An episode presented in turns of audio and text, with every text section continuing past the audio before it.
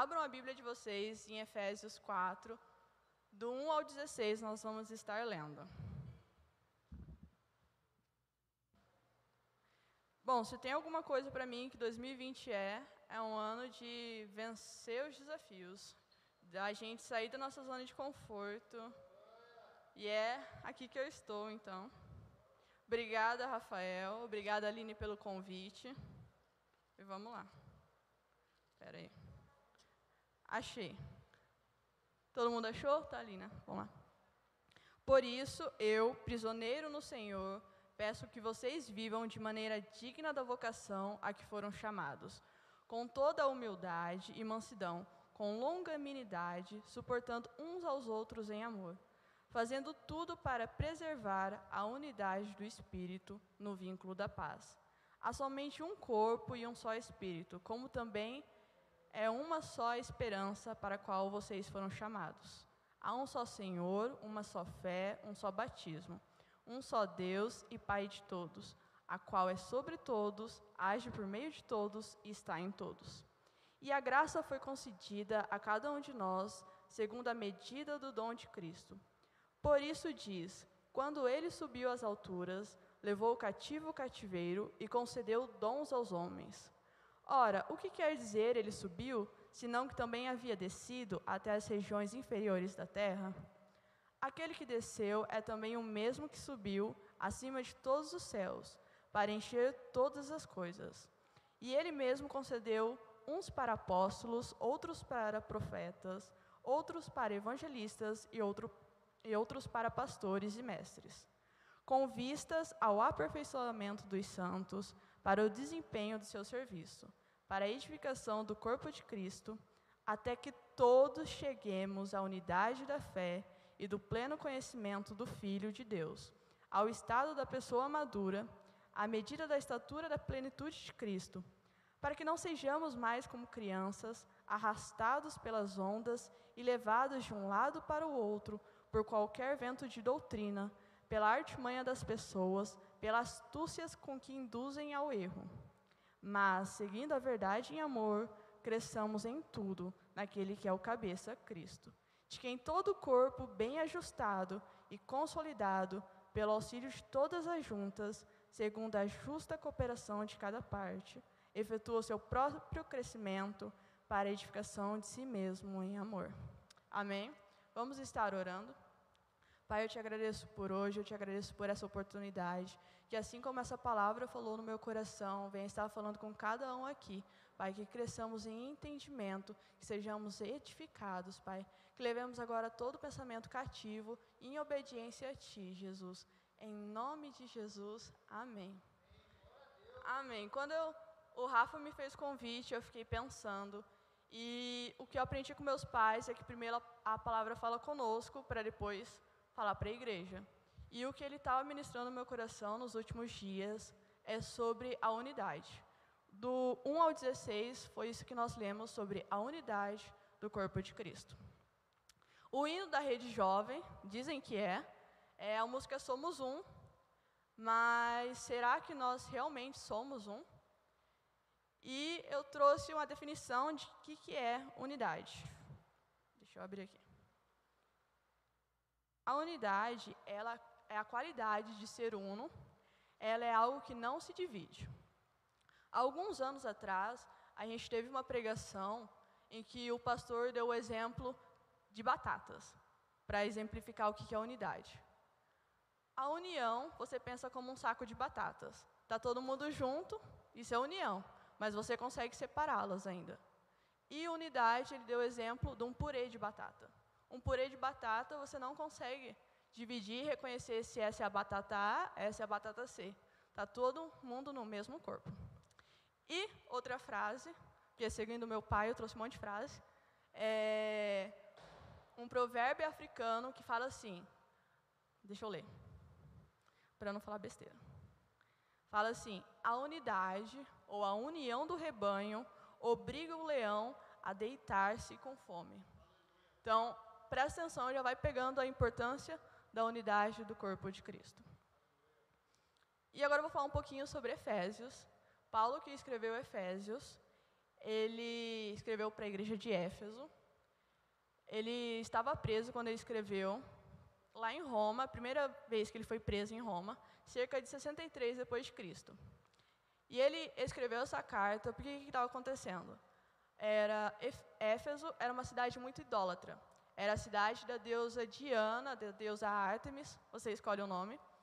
E também estava tendo muita briga entre os judeus e os gentios convertidos. Então ele pregou também sobre a unidade do corpo.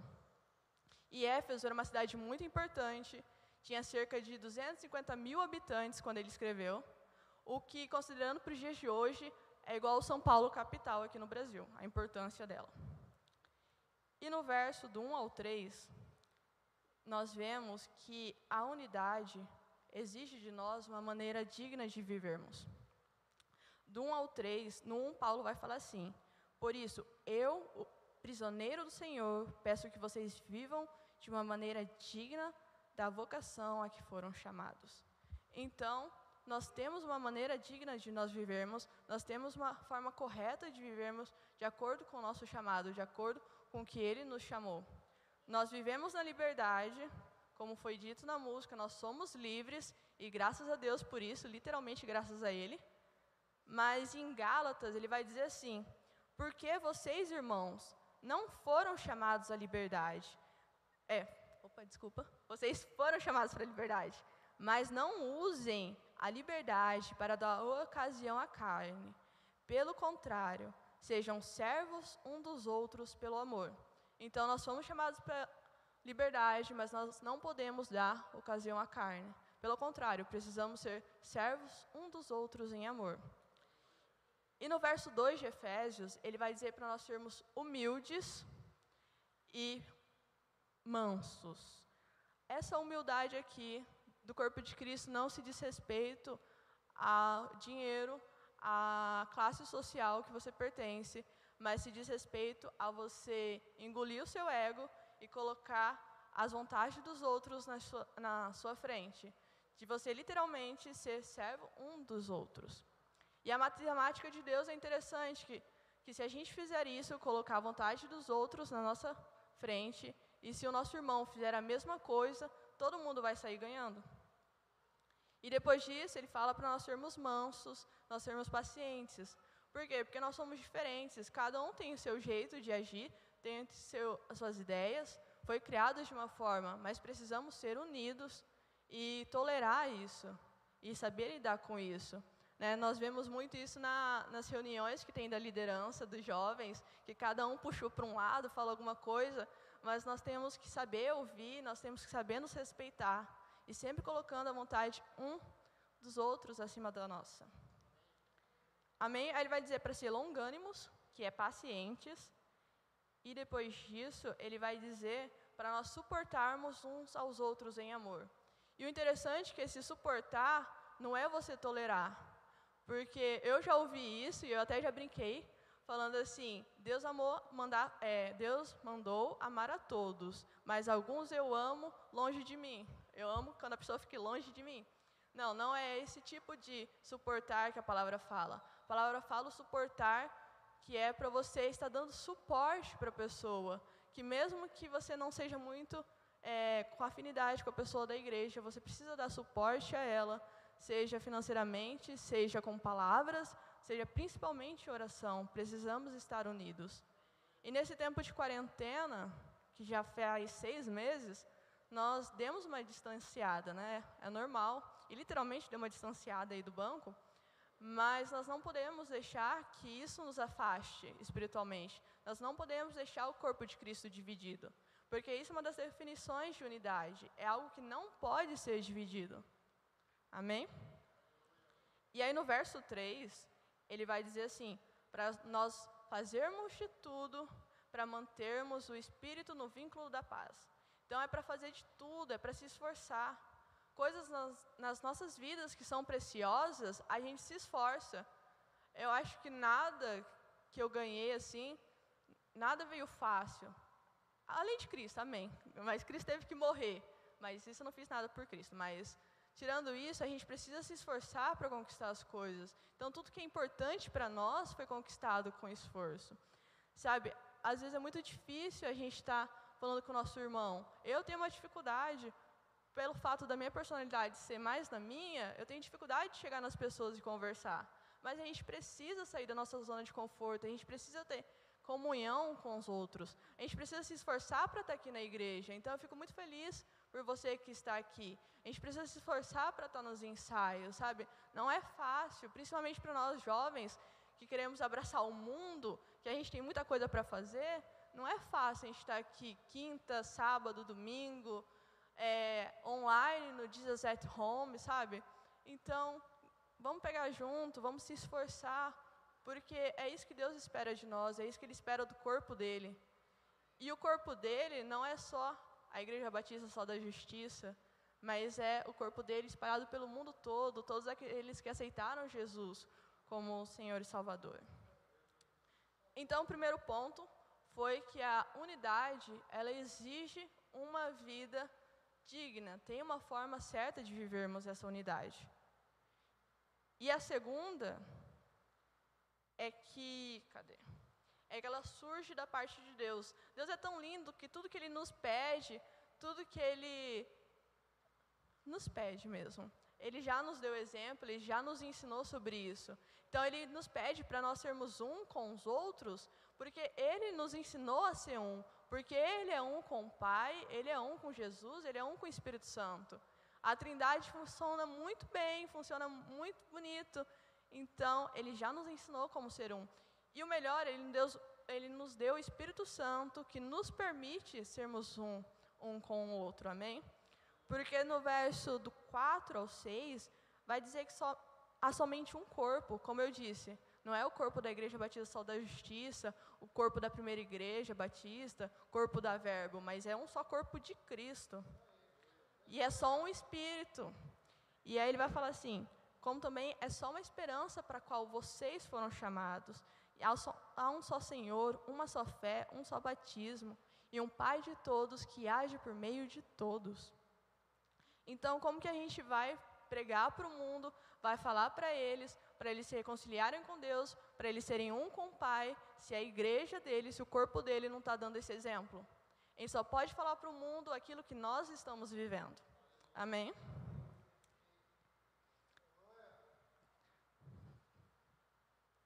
Então, que sejamos um, realmente, como a música fala. E o terceiro ponto é que ela é enriquecida pela variedade dos dons. Então, a unidade ela é enriquecida pela variedade dos dons e vai estar do 7 ao 12. Vai falar que Cristo nos deu esses dons, como foi falado nas músicas, a sua graça, o fato dele ter morrido, dele ter ressuscitado ele nos deu a graça, ele nos deu dons que são usados para edificação dos santos. Quem aqui é santo? Amém? Vai dizer assim: que ele mesmo concedeu uns para apóstolos, outros para profetas, outros para evangelistas e outros para pastores e mestres, com vista ao aperfeiçoamento dos santos, para o desempenho do seu serviço, para a edificação do corpo de Cristo. Amém? Aqui nós vemos cinco dons, cinco dons ministeriais, mas se nós considerarmos de Romanos 12, de 1 Coríntios 12 e de 1 Pedro 4, nós vamos ver que a Bíblia lista cerca de 30 dons ministeriais, 30 dons para fluir na igreja. Amém? Então, se você não tem chamado para esses cinco, saiba que tem mais 25 para você ir atrás e descobrir. E vai dizer lá em 1 Coríntios 12, 4 ao 6, está escrito assim: Ora, os dons são diversos, mas o Espírito é o mesmo. E também há diversidade nos serviços, mas o Senhor é o mesmo. E há diversidade nas realizações, mas o mesmo Deus é quem opera tudo em todos. Então, novamente, a gente vê a unidade. Novamente, a gente vê que vai haver a diversidade, e isso é bom. É bom nós sermos diferentes, porque cada um vai fluir naquilo que Deus tem. E, e isso vai edificar a igreja, vai fazer a gente crescer. Por muito tempo, eu tive o pensamento de que, ok, eu sigo a minha vida cristã, eu estou fazendo certo, e o meu próximo, se ele está sendo morno ou se ele se desviou, bom, não é problema meu, porque cada um vai dar conta de si para Deus. E em fatos é verdade, mas não é isso que Paulo fala. Paulo fala é que quer que todos cheguem à estatura do varão perfeito. Paulo fala que quer que todos sejam edificados. Então, o fato do meu irmão estar tá sendo morno, não estar tá fluindo no dom, ou não estar tá na igreja, isso vai trazer prejuízo para mim mesmo, porque eu vou estar deixando de ser edificado com os dons que ele poderia estar fluindo. Então, aí Deus começou a trazer um pensamento de coletivo realmente, da gente se importar com o próximo, da gente estar orando para que essa pessoa venha e flua nos dons. Amém? Deixa eu ver aqui mais o que eu anotei. Exatamente. E os dons, como eu falei, os dons não são para encher o nosso ego. Se eu tenho facilidade de aprender e de ensinar, isso não é algo que eu tenha que me vangloriar. Se o Edmar tem facilidade de cantar e ministrar para a igreja, não é algo que ele tem que se achar. Ele usa isso para conduzir a igreja para o louvor, eu uso isso para ensinar. Então, sabe, é sempre para realmente estar servindo aos outros. E eu incentivo você que está aí no banco, que não sabe quais dons Deus tem para você, começa a orar e começa a fluir neles, que é tudo para edificação do corpo. Amém?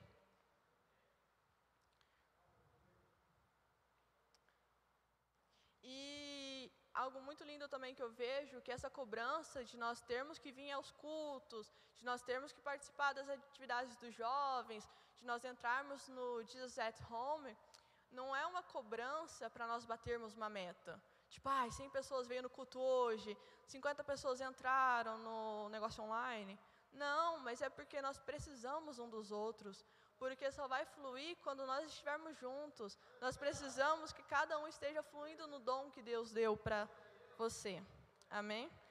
Então, quando a gente falar, ei, você não foi no culto, ou sentir só falta no encontro, não acho que a gente está cobrando você porque a gente quer números, mas é porque a gente quer você e a gente quer que você seja edificado também. Amém? E além disso, o importante de nós estarmos juntos é porque gera proteção e cuidado em nossas vidas. E isso vai estar lá em Eclesiastes 4, 10 ao 12, que vai dizer assim: Porque se caírem, um levanta o companheiro, mas ai do que estiver só, pois caindo não haverá quem o levante. Também, se dois dormirem juntos, eles se aquecerão, mas se for um sozinho, como se aquecerá? Se alguém quiser dominar um deles, os dois poderão resistir. O cordão de três dobras não se rompe com facilidade. Eu li Eclesiastes 4, do 10 ao 12. E diz muito com aquele provérbios que eu li no início, né? E então nós precisamos estar juntos também para cuidar um do outro. Então, jovem, não se isole, fique junto, por mais que você não esteja bem, fique junto. Vamos estar juntos, um orando pelo outro. E você que está em casa, eu espero que você só esteja em casa pelo motivo de ser grupo de risco, ou se você fala, não, realmente eu estou me cuidando, não quero sair. Porque se for qualquer outro motivo, sabe, não deixa o inimigo trabalhar no seu coração, não, tá? Vem estar tá congregando, vem estar tá junto conosco. E isso entra na parte dos desagrejados, que é a palavra que está no momento. O que, que é um desagrejado? É aquele que fala que crê em Jesus, é, reconhece Ele como Senhor e Salvador, mas fala que não precisa ir na igreja, que não tem interesse na igreja. A maioria dessas pessoas agem assim porque foram machucadas pelas pessoas da igreja. Enfim, cada um tem o seu motivo e é um motivo válido, mas em Hebreus vai dizer assim: Não deixemos de, de nos congregar, so, é, como é costume de alguns, pelo contrário, façamos a demonstrações, ainda mais agora que vocês veem que o dia se aproxima. Então, dois mil anos atrás, quem escreveu Hebreu já estava falando para não deixar de congregar, como alguns fazem, e ainda mais que o dia se aproxima. Se dois mil anos atrás Paulo estava falando que o dia se aproxima, quem dirá agora, não é mesmo? Então, sabe, não deixe de congregar, vem, mesmo que você esteja machucado, que Deus vai estar trabalhando no seu coração mas vamos estar juntos. E o terceiro ponto, e o quarto ponto, para terminar, é que eu não tenho noção do tempo que eu ia levar, então. O quarto ponto diz assim, que a unidade, ela exige maturidade nossa. Ela exige maturidade do corpo de Cristo. E onde que vai estar isso? Vai estar isso do verso 13 ao verso 16, que vai dizer assim: Até que todos cheguemos à unidade da fé e do pleno conhecimento do Filho de Deus, ao estado da pessoa madura, à medida da estatura da plenitude de Cristo, para que não mais sejamos como crianças, arrastados pelas ondas e levados de um lado para o outro por qualquer vento de doutrina, pela artimanha das pessoas, pela astúcias com que induzem ao erro. Mas seguindo a verdade em amor, cresçamos em tudo naquele que é o cabeça, Cristo, de quem todo o corpo, bem ajustado e consolidado pelo auxílio de todas as juntas, segundo a justa cooperação de cada parte, efetua o seu próprio crescimento para a edificação de si mesmo em amor. Então, a unidade, ela vai exigir de nós a maturidade. Ela vai exigir que não sejamos mais como meninos que conforme vem uma doutrina, vem outra, vem uma profecia, vem outra, a gente seja levado. Mas ele fala que precisamos estar firmes com as raízes na palavra de Deus. Agora que nós temos acesso à internet, YouTube, sempre bomba algum pregador, sempre bomba algum profeta, algum cantor. E tem alguns que são muito bons realmente, mas precisamos estar firmes na palavra de Deus, para que se a pessoa não vier falar alguma heresia, a gente não se desviar da palavra de Deus. E aí Deus tem cobrado de nós, da nossa juventude, que a gente precisa largar o leitinho, como Paulo diz lá em 1 Coríntios 3, 2. A gente tem que largar a carne e realmente se firmar nele porque ele tem comida sólida para nós. Se vocês prestarem atenção, tem jovens que já estão fluindo muito na nossa igreja. E ele quer que todos estejam assim. Mas precisamos largar o leitinho, precisamos amadurecer. Amém? Ah, e se vocês notaram, do verso 13 ao verso 16, todos os pronomes estão na primeira pessoa do plural. Está sempre falando nós, precisamos. É, cadê? Eu até coisei aqui. Está falando assim: cheguemos, sejamos, cresçamos, ou seja, é tudo no coletivo. Precisamos estar no coletivo, precisamos estar juntos. Porque Deus tem sim um plano específico para cada um, Deus tem um propósito para cada um, mas Ele também tem um plano e um propósito para a igreja como um todo. Há algo no coletivo, precisamos orar mais no coletivo, precisamos pedir para que Cristo cresça em nós, para que os nossos corações sejam incendiados por Ele, que nós venhamos adorar de todo o nosso ser, como a música Vitorioso Es falou, que nós o adoramos. Então, realmente precisa ser algo coletivo. Amém? E, e aí, no final do 15, vai falar que esse corpo cresce, no 15 e no 16 Consequentemente, se a gente está andando unido, se a gente está fluindo nos dons, o corpo de Cristo vai crescer, vai estar agregando novas vidas. Nós vamos realmente estar tirando as pessoas do inferno.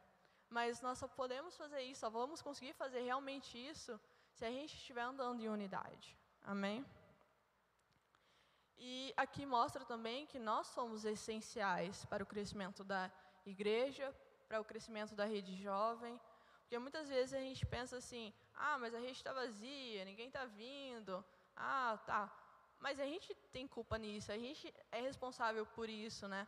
Então, que venhamos ser unidos, venhamos estar no coletivo, venhamos estar crescendo. E para terminar,